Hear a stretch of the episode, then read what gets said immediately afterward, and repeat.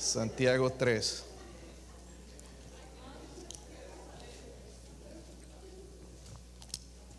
Oh, les dije que se sienten, perdón, hermanos, estamos aquí ejercitando. De, todos modos, así no se duermen, ¿verdad? Algunos vienen trabajados, trabajados, cansados, cargados, ¿verdad? Cansado de, de algunos, de algunos cansamos, ¿verdad? Hasta de descansar. Versículo 6, ¿sí lo tienen, hermanos?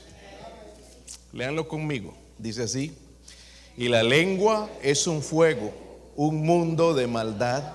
La lengua está puesta entre nuestros miembros y contamina todo el cuerpo e inflama la rueda de la creación y ella misma es inflamada por el infierno.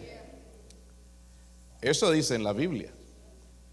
Yo no voy a predicar mi opinión, sino lo que la Biblia dice. Qué bueno que eso está ahí, hermanos. Y ojalá que haya una convicción en la iglesia hoy. Porque todos pecamos con la lengua. El que dice no es el primero. Yo he pecado con mi lengua. Amén.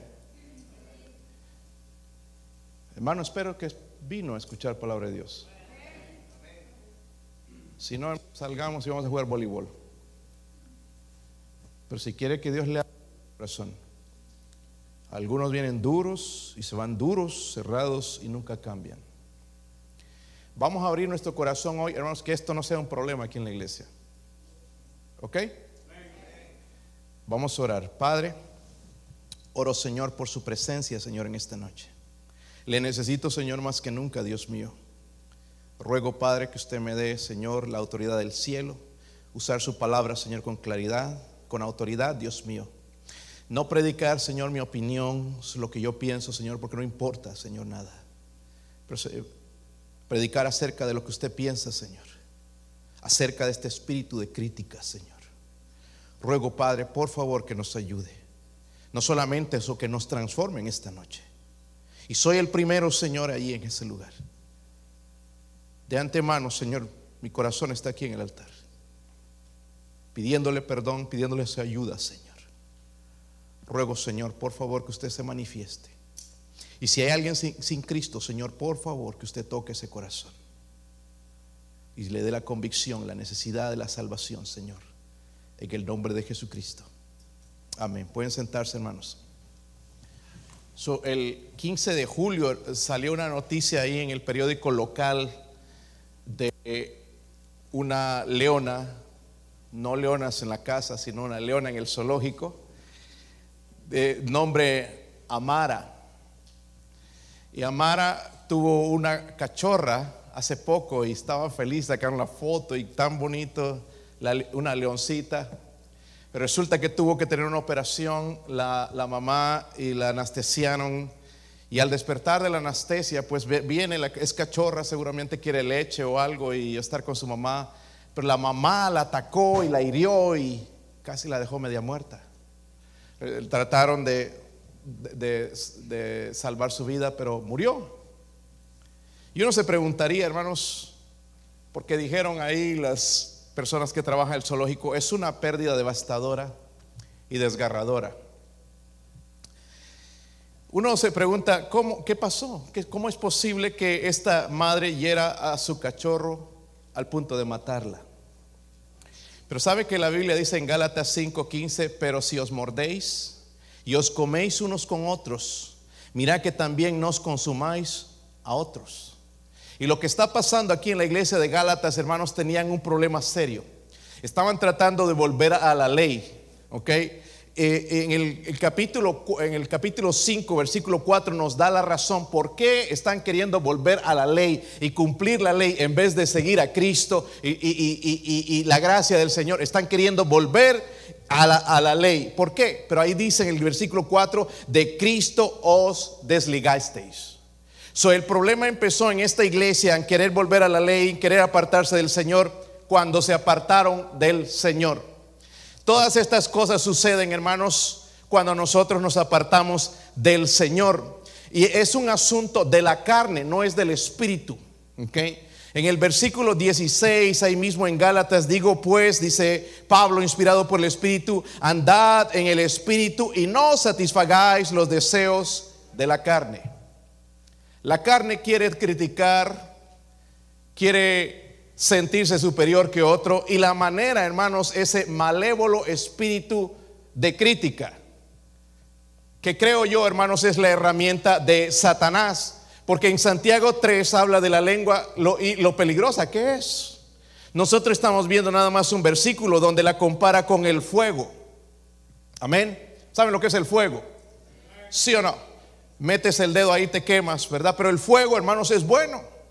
Donde calientan los frijoles o cocinan, el fuego es bueno cuando está controlado. Pero una vez que se descontrola, hermanos, destruye. Y lo hemos sido testigos aquí en Tennessee de incendios que han destruido casas y han destruido vidas. Lo mismo sucede con la lengua, puede ser de bendición, pero puede ser de destrucción, puede levantar, puede destruir, puede destruir la iglesia. El, trabajo de Satanás, hermanos, no es destruir la iglesia de afuera, sino desde adentro.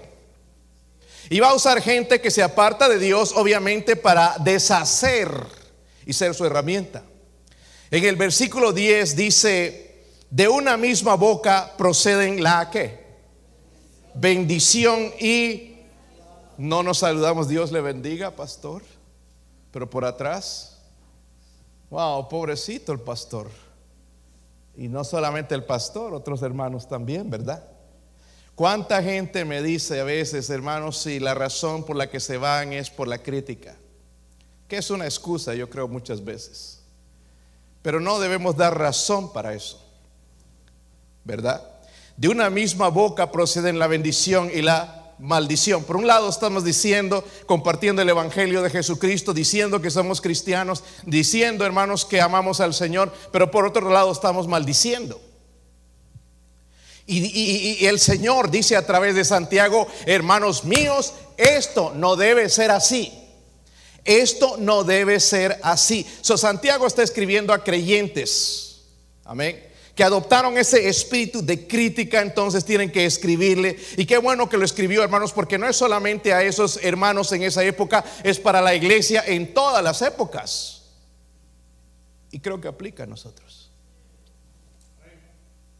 Un espíritu, espíritu, espíritu de crítica, hermanos, no es difícil de reconocer su fruto suele ser evidente, ¿saben? Alguien con un espíritu crítico es propenso a quejarse, una persona que se empieza a quejar de todo y juzgar y criticar. ¿Están conmigo?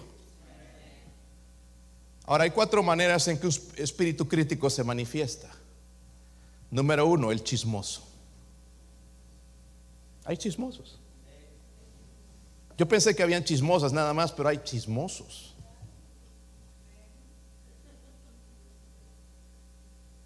El chismoso es alguien, hermanos, que revela secretos. Y lo peor es que va a la persona que no puede hacer nada. Pero se entera de algo y, ah,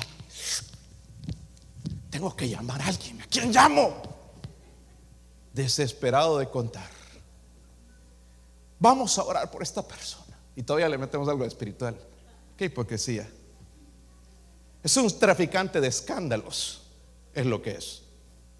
El chismoso. ¿Conocen a alguna persona chismosa?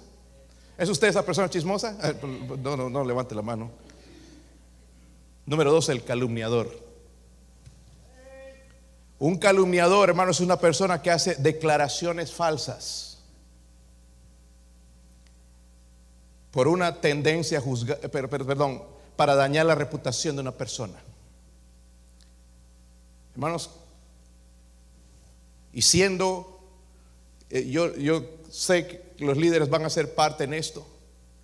Como pastor, no es ahora mismo, hemos desde que empezamos el ministerio, somos el blanco de las calumnias. Ahora ya están entrando mis hijos. Mis hijos no le hacen nada. Ustedes no los conocen. Mis hijos jamás se meterían con ustedes. No levantemos calumnias. Pero hay los calumniadores. El, el calumniador, hermanos, crea un error para causar daño. Eso es un calumniador. ¿Está conmigo, hermanos? Ahí está el calumniador, pero no solamente ese tipo de espíritu crítico, está el chismoso, está el calumniador, pero también está el juzgador. Y el juzgador tiene un punto de vista excesivamente crítico, todo es crítica. Todo está mal, se caracteriza por una tendencia a juzgar, pero juzga con dureza, no hay gracia en su vida. Carece de empatía por el punto de vista de los demás, porque cree que su punto de vista es el correcto. ¿Saben? Conocen a gente así que no, ellos están en lo correcto. ¿Sabe qué? De vez en cuando nos equivocamos, hermanos. Quizás, no, quizás incluso siempre. Esa persona cree que tiene la capacidad de conocer los motivos de los demás, juzga sin saber qué hay detrás de la situación. Tiene la habilidad de señalar los errores de los demás, pero, pero, escúcheme bien, esconde los suyos. Ese es el juzgador. Qué feo esto, hermanos.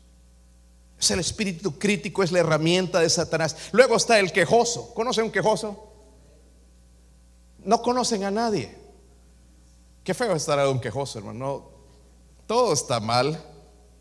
Es una persona negativa sobre los demás. Las circunstancias de la, vida se caracteriza por el descontento y por la ingratitud. Nada es correcto. Todo está mal desde arriba para abajo. Hay gente, hermanos, que viene a la iglesia nada más a quejarse. ¿Por qué no lo hacen así? Que, sí, que así sirve mejor, quejoso. Ah, el problema no está en la iglesia, el problema está en, usted, en su corazón. Y el Espíritu Santo, hermanos, nos advierte, hermanos, esto no debe ser así. ¿Están conmigo? Díganlo conmigo, esto no debe ser. Díganlo otra vez, esto no debe ser así. So, hermanos, ¿qué pasa con un espíritu crítico? Porque sí trae daños obviamente a las personas, pero especialmente a la persona que va a tener ese espíritu de crítica, cierra su, corazón. Cierra su corazón y pierde su comunión con el Señor, se obstaculiza su comunión con el Señor, no puede orar, si ora no va a llegar a ningún lado, su oración no tiene poder, no tiene efecto. Hay, hay algo que sucede en nuestra vida, hermanos, cuando tenemos ese espíritu de crítica. ¿Por qué? Porque no viene del Señor. Ahora, ¿Hemos tenido ese problema? ¿Tenemos ese problema? Aseguraría, hermanos, que hay aquí que algunos que nunca. Tengamos cuidado, hermanos, el efecto de la crítica o ese espíritu crítico va a venir sobre nosotros tarde o temprano. Había una persona que me criticaba, me criticaba, me criticaba y ni siquiera estaba en la iglesia. Pero esta señora me criticó tan duramente, horriblemente las cosas que decía ella y su esposo. Hasta que resulta que unos años le encontraron una enfermedad horrible, las venas como que se le salían de las piernas, feo. Se le hincharon. Y, créanme hermanos, yo, yo no me alegré con eso. Pero hay un Dios en el cielo que va a vengarse. Y ha habido gente, hermanos, alrededor mío que ha, sido de esa manera y han caído. Ni siquiera están en la iglesia. No critiquemos, no tengamos espíritu de crítica, especialmente, hermanos, con los que están en liderazgo en la iglesia. La Biblia me habla de sometimiento. ¿Cómo puedo sacar ese espíritu? Porque está en nosotros. En nuestra naturaleza caída, hermano, está ahí. No lo queremos ahí, pero se sale. ¿Sí o no? Miren Mateo 22. Mateo 22. Versículo 37.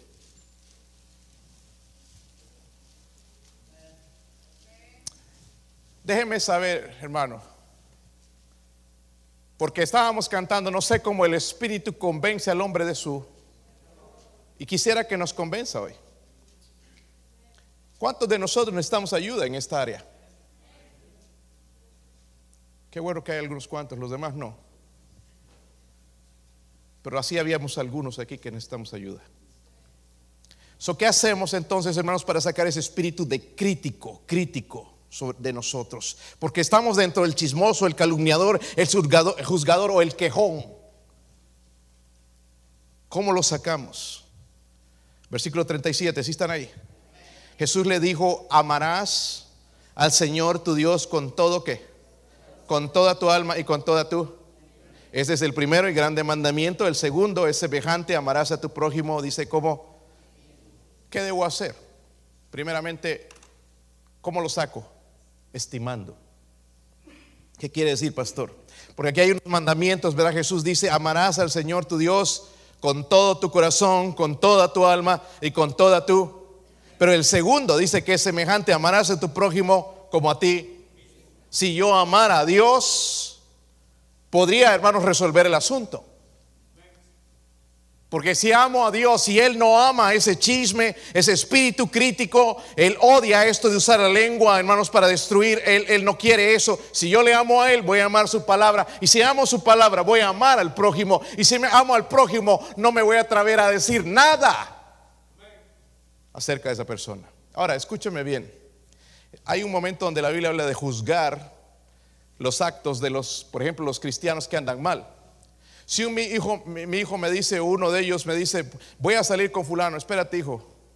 Y si sé que esa persona es, anda mal, lo ese hijo no, es, no me gusta la actitud que tiene. O si hizo algo, si, si, si cometió adulterio, si hizo esto, hijo, miren, eso está mal. Pero no es juzgar, no es chismear. ¿Ok? Es enseñarle en ese momento, ¿entiendes?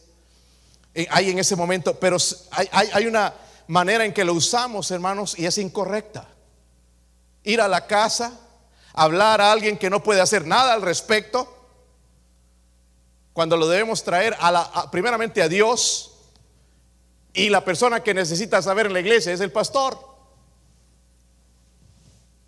Dije, la persona que necesita saber en la iglesia es el pastor. Ya el pastor sabe, se entera cuando ya sabe toda la iglesia. Versículo 40 dice, de estos dos mandamientos depende ¿qué? De amar a Dios y amar al de amar a Dios y al todo y amar al soy yo no puedo cumplir los demás mandamientos, hermanos, si no amo a Dios y no amo al prójimo. Por eso el Señor lo resumió de esa manera. Si amo a Dios, no voy a adorar o poner otros ídolos en mi vida. Si amo al prójimo, no voy a hacer daño a mi prójimo. mi deber como cristiano, hermanos, es amar en vez de odiar. Ahora, déjenme decirles, hermanos, hay gente que es bien difícil de amar. Piensen en alguien. Imposible de amar. ¿Por qué se están mirando entre ustedes, esposo y esposa? Se prometieron amor allá en el altar, pero ahora ya no se quieren ver ni en pintura. Hay gente, hermanos, que es difícil de amar. ¿Sí o no? Dígame si tú puedes amar a estas personas que están ahí haciendo esas protestas para matar a los bebés. ¿Sabe cómo tiene que ser eso? Con la ayuda de Dios. No podemos en sí. ¿Y cómo voy a tener esa ayuda, hermanos? Teniendo comunión con Dios y su palabra. Es la manera en que lo voy a hacer. Cuando estaba en el colegio en Puerto Rico, una de mis compañeras la sacaron una vez de la clase y, la llamaron y se entró la, una de las hermanas de las maestras y nos contó por qué la estaban sacando. Dijeron, eh, oren por esta, por fulana, porque su, su, su, hermano acaba de morir. Una, lo acaban de matar allá en California, una ah, ganga, una pandilla, lo confundió con otra persona y le dispararon de carro a carro, lo confundieron, agarraron a los muchachos, los tienen presos. Oren por ella. Hermanos, y cuando se enteró esa pobre, explotó en llanto, obviamente. Estaba a días para venir al colegio, él también quería venir a estudiar y no hubo la oportunidad. Lo mataron. Resulta, ella se fue a California, se fue a arreglar todos esos asuntos, regresó y nos empezó a contar mucho del funeral, de, lo que sus padres hicieron y las cosas que sucedieron y cómo todo se fue resolviendo. Dice que sus padres fueron a la cárcel a visitar a los asesinos de su hijo. Nosotros iríamos a matarlos. Pero los padres fueron, hermanos, y hablaron con esos otros jovencitos ahí en la cárcel. Y les dijeron, les perdonamos por lo que hicieron nuestro hijo. Nuestro hijo está en el cielo. Ahora ustedes necesitan a Cristo, necesitan arrepentirse y entregarse a Cristo. ¿Sabe quién hizo eso? Dios. Porque en nosotros no está la venganza. Yo lo voy a matar también o lo voy a mandar a matar. Algunos me han dicho, a mí nada me costaría hacerlo matar. Sí te costaría tu, tu comunión con Dios y te costaría y te irías al bote también. No nos hagamos aquí, hermanos, que con dinero se resuelven las cosas, con amor se resuelven las cosas, pero amor a Dios primeramente, amor a su palabra, amor a sus mandamientos, entonces con la ayuda de Dios soy capaz de amar. Hermanos, y déjeme decir una cosa, en la iglesia deberíamos amarnos como hermanos. Haga lo que haga un hermano, se meta en fornicación, se meta en adulterio, se meta en drogas, se meta en malos negocios, se ponga a robar un banco, nuestro deber es amarle.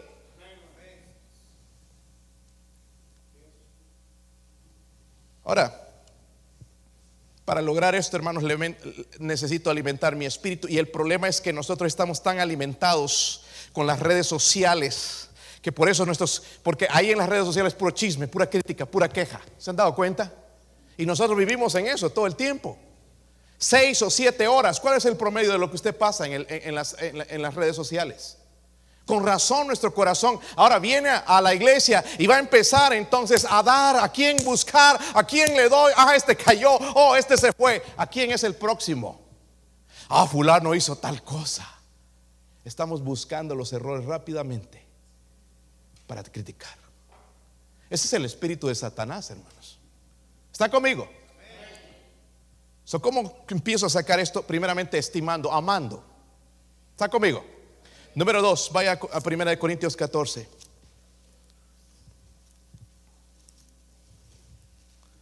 Qué bueno que vino a la iglesia, ¿verdad? Ahora no se preocupe por los que no vinieron, porque quizás me están escuchando, oremos que así sea. Algunos están aquí, ay, qué bueno que hubiera venido fulano. Usted está aquí por alguna razón. Deje fulano. El Señor tenga misericordia de fulano, fulana, si no está aquí. Versículo 26, ¿están ahí? ¿Qué hay pues, hermanos, cuando... Perdón, perdón, perdón. sí. Primera de Corintios 14, 26. ¿Están ahí?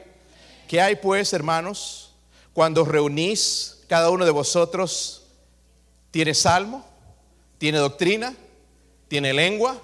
¿Tiene revelación? ¿Tiene interpretación? Hágase todo para edificación. So, ¿Cómo voy a sacar ese espíritu crítico, hermanos? Cualquier cosa que debería hacer en la iglesia debería ser para edificación.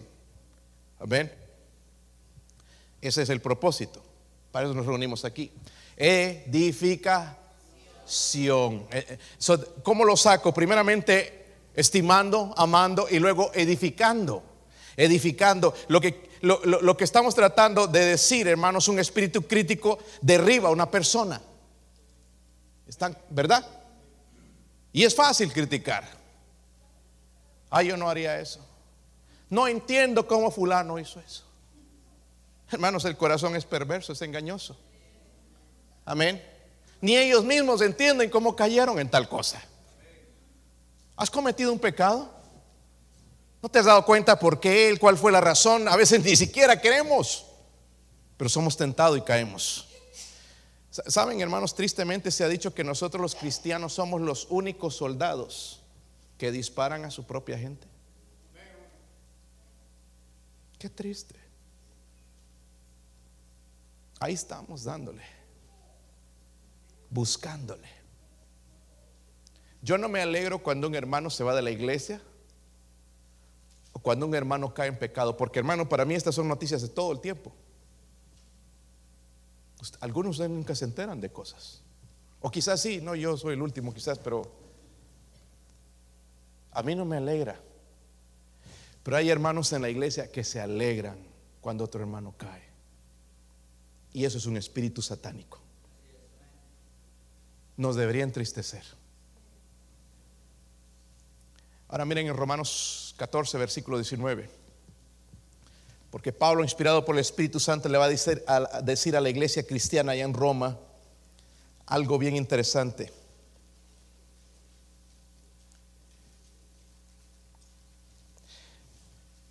¿Están conmigo, hermanos? Así que sigamos lo que contribuye a la y a la mutua qué? Mutua. Su mi lengua debería ser para edificar. Amén. Y no estoy hablando, hermanos, a veces hay hermanos son bromistas y está bien chistear y cosas así.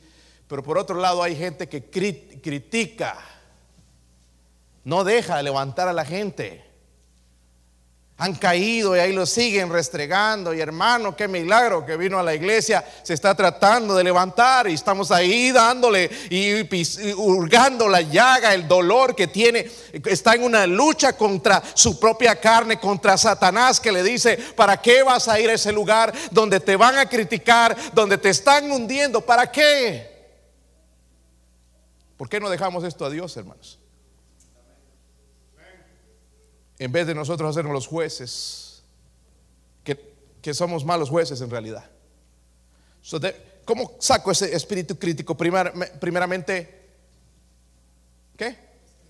Luego, debería usar mi lengua para edificación. Miren, hermanas, ustedes, eh, eh, yo, yo veo la, la- la gente americana es un ejemplo para nosotros. Saben decir las cosas, ¿verdad? Ves a las hermanas, ellas la- como las tratan, ah, that's a beautiful dress. Pero nosotros a veces vamos ahí de pies a cabeza. Yo veo hermanas a veces mirándose de pies a cabeza a ver qué trajo. A ver si le compró zapatos nuevos, está usando los mismos, o el mismo vestido que, ¿verdad? Porque el esposo es así, no le compra.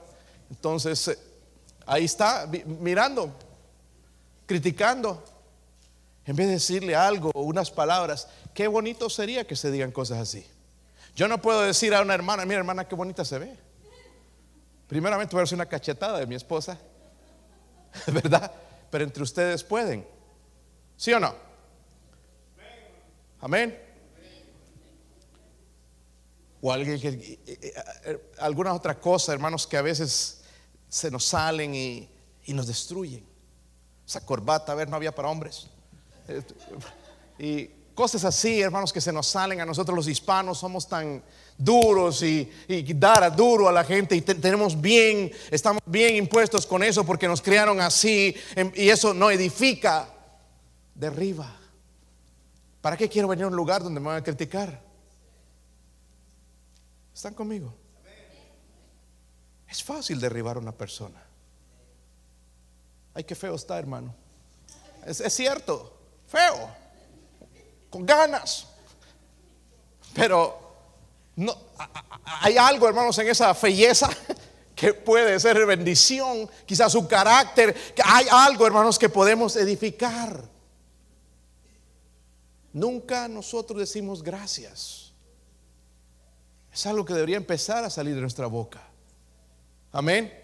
Y primero, hermanos, es el problema es que no empieza porque no hablamos con Dios y le damos gracias y no, Señor, nada más dame, Señor, protégeme, Señor, cuídame, Señor, bendíceme, en vez de decirle gracias, Dios del cielo, porque tú eres bueno y misericordioso y no me has consumido en este día, porque lo que yo merezco, Señor, es el infierno de fuego. Empezamos con él la queja. Nuestra lengua debería ser de edificación. Ay, pastor, usted mismo nos está diciendo que bueno que no, te- no se ve como yo. que- eso es para despertarlos, porque algunos vienen todavía durmiendo y, ¿verdad? Pero algo, eh, eh, hermanos, en lo que hacemos tiene que ser bueno. No todo es malo. Amén. Somos buenos para derribar, criticar. En Efesios 4, 29 nos dice el otro.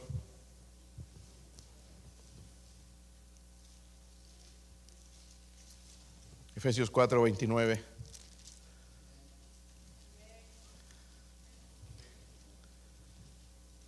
¿Están ahí, hermanos?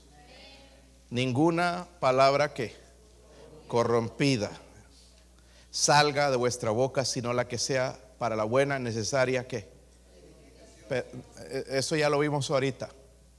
Pero quiero enfocarme en la última parte a fin de dar que gracia a los. Déjame decirte, tu boca deja salir gracia también, no solamente crítica, regaño, enojo. ¿Saben? Hay hijos que están ahí todos jetones, trompudos, vienen a la iglesia porque su papá es puro regaño. Y regaño y regaño y aquí que todo está mal y que aquí nada le, le agrada a mi papá, todo lo que hago está mal y ese pobre joven se desanima. Yo no quiero un papá así, honestamente. Nuestro Padre en el cielo no es así, hermanos. Que nos está regañando todos los días. ¿Es, es así con usted Dios? Nunca me ha regañado Él, ¿sabía? Pero entonces regaña y regaña que no te pongas así, que ese pantalón, que esa ropa, ese vestido, sáquese. Y aquí, ¿y cuándo le has dado un poco de gracia? Qué bonito se ve, hijo. Wow, tremendo. Mi, mi hijo Daniel ha aprendido ya hasta en español. Ya sabe, porque mi mamá, mi mamá le dice, qué bonito. Y él dice, después de que se viste el domingo, dice, qué bonito. Son palabras de gracia, hace sentir bien a la gente. Y él está así, con el saco. Amén.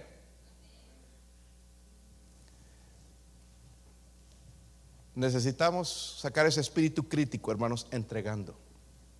Y lo que quiero decir es devolver gracia a los hermanos en vez de dolor. Porque hemos hecho daño a gente. ¿Verdad? Nada más piensa en las personas que has herido con tus comentarios. Pastor, no me escuchó. Qué triste. ¿A quién estás yendo? De, lo digas en secreto con tu familia, igual es el mismo espíritu crítico, espíritu, la herramienta de Satanás. Hermano, ¿sabe qué? Por gracia somos salvos. Imagínense que el Señor estaría, ay, ¿te recuerdas lo que eras un borracho, drogadicto, marihuano? ¿Te, recuerdas? Tú, marihuano, mira esto, mira, mira lo que eras antes, un inmoral. ¿Nos anda recordando esas cosas? ¿Sabe qué se llama eso? Gracia. Por gracia somos salvos. Amén. Y nosotros deberíamos reflejar la gracia de Él. ¿Sí o no? Digo, si somos salvos. Si no somos salvos, tenemos que actuar como papá, Satanás. Criticando, eh, eh, hundiendo a la gente, haciéndola sentir mal, porque yo también me siento mal y quiero desquitarme con alguien. ¿Sabe una cosa, hermanos? Nuestras palabras deben ser alentadoras, edificantes, deben ser instructivas y también cuando son correctivas, pero en amor. Efesios 4:32, creo que están cerca de ahí, ¿verdad? Mire, nos dice cómo lograr eso. Antes ser que benignos unos. Miren esto, hermanos, ¿qué dice ahí? ¿Sabe por qué escribió misericordiosos? Porque vamos a fallar. Si no, no estaría escrito. Si vamos a ser perfectos, no estaría escrito. Pero dice misericordiosos y luego dice que. Es decir, nos vamos a ofender. Perdonándonos unos a otros como Dios también nos perdonó a vosotros. ¿En quién? Y qué bueno que está eso escrito ahí, porque yo no puedo perdonar, pero dice, me está dando el ejemplo como Dios también me perdonó. Si soy cristiano, soy capaz de perdonar. Me decía una mujer en, Puerto Rico, yo le testifiqué varias veces y, lograba traer a su hija, una joven, a la clase de, escuela dominical. Y la muchacha se convirtió, pero su mamá no. Y ella ya estaba eh, convencida por el Evangelio, sí. Pero sabes, yo todavía no era pastor, era un estudiante. Pero me decía, yo no me voy a entregar a Cristo porque hay una persona a la cual odio y no puedo perdonar, no puedo perdonar a esa persona, no me voy a entregar a Cristo porque no puedo perdonar a esa persona, que la perdone Dios. Pues Dios la perdonó. Dios nos perdonó. Y qué triste una persona que está encerrada en ese lugar. Porque no era la otra que le estaba haciendo daño, se estaba haciendo daño a ella misma. Y ojalá que se haya entregado a Cristo si no quedó encerrada en esa cárcel. La Biblia dice entonces, sed benignos unos con otros. ¿Sabe, hermanos? No debemos poseer ese espíritu crítico, ¿Por qué? Porque no se nos da autoridad en la Biblia, en ningún lugar, en ver los corazones de los demás, en tener la autoridad del corazón de los demás. Yo no puedo trabajar en eso. Dios se encarga de eso, no nosotros. Ahora, ¿cómo sabiendo, sabemos cuando estamos venciendo ese espíritu crítico? Tenemos ese espíritu perdonador. Así como Cristo nos perdonó, nosotros también perdonamos. Hay gente a la que necesitas perdonar. Ay, todavía le guardo rencor. Qué triste. Como cristiano necesitamos perdonar. So, ¿Cómo saco ese espíritu crítico? No es porque está en nosotros. Estimando, edificando con mi boca y también entregando gracia en vez de dolor a esa persona. Ahora, ¿cuántos reconocen aquí que su lengua ha sido una herramienta de Satanás? A ver, levántenla bien alto, no tengan pena. Gracias, hermanos, porque yo también. Ahora vayan a la Biblia en, Isaías. Y vamos a ponernos de pie. Vamos a dejar que el Señor nos restaure en esta, en esta noche. Vamos a cambiar las cosas. Vamos a cambiar ese rumbo.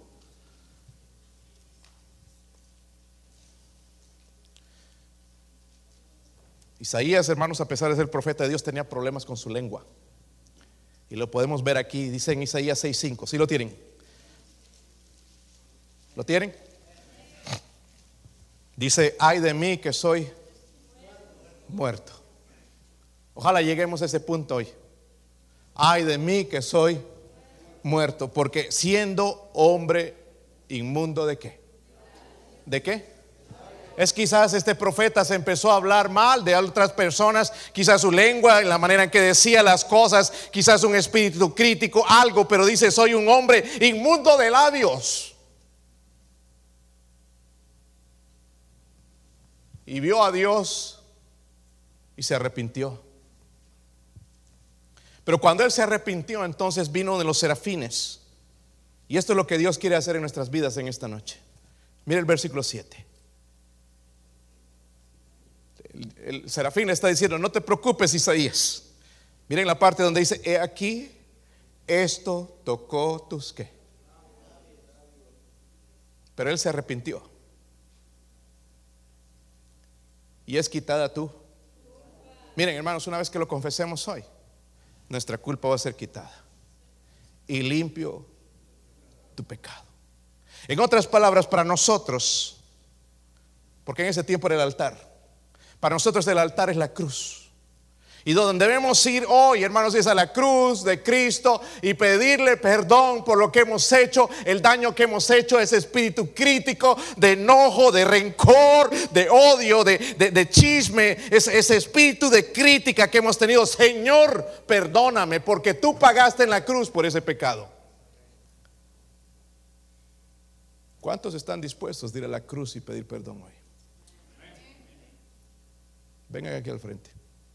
Así con los ojos abiertos.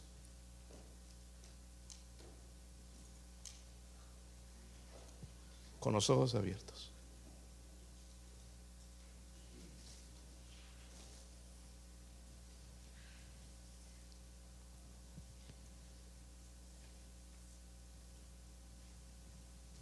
Si usted no puede venir ahí, donde está en su lugar, haga un altar a ese lugar.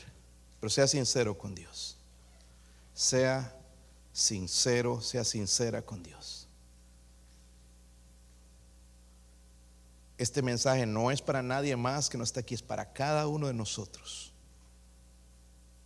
Y todo comenzó, hermanos, cuando Cristo nos desligamos, nos apartamos de Él.